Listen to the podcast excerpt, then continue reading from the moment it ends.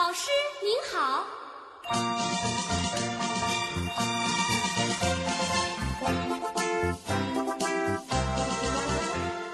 今天是教师节，真诚感谢每一位可爱、可敬、辛勤的老师。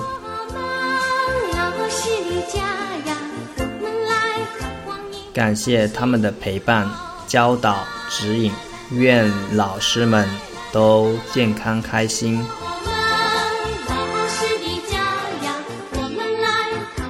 同时，也感谢昨天在节目下方和直播间送我荔枝的小伙伴，以及我人生中亦师亦友的人，感谢你们的陪伴。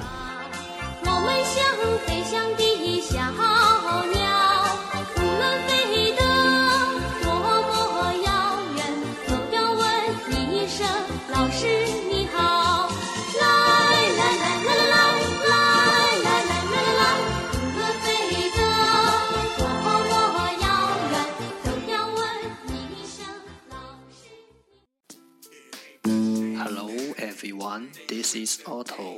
Welcome to One Day One Word. 大家好，我是 Otto。您现在收听的是荔枝 FM 幺四七九八五六，图听每日十五分钟英语之每日一词。欢迎收听，欢迎订阅。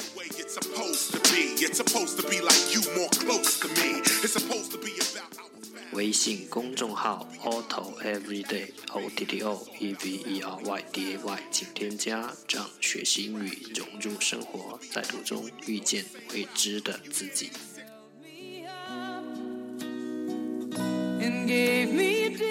让我们一起简单的坚持每一天。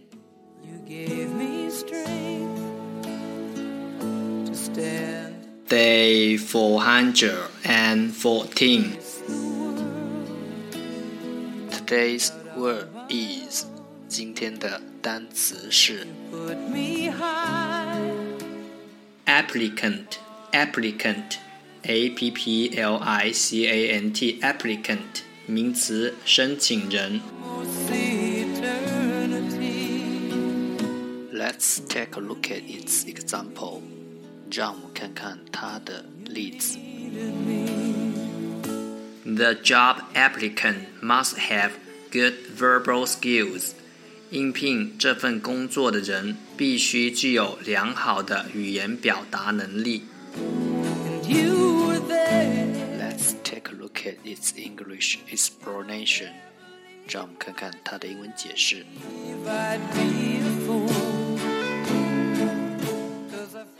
person who makes a formal request for something, especially for a job, a place at a college or university, etc.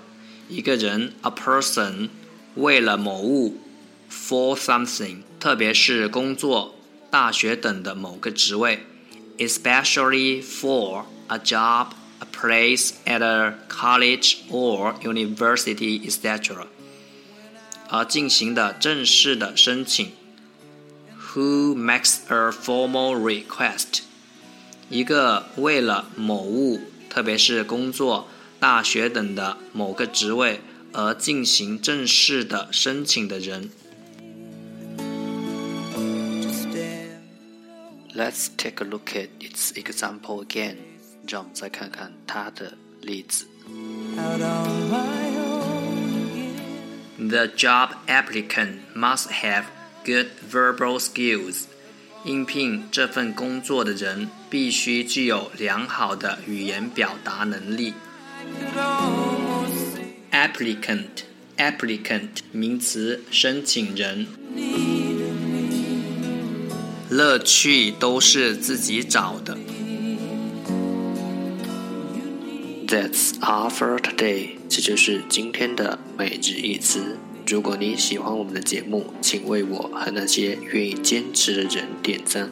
欢迎和我一起用手机学英语，一起进步。See you next time，再见。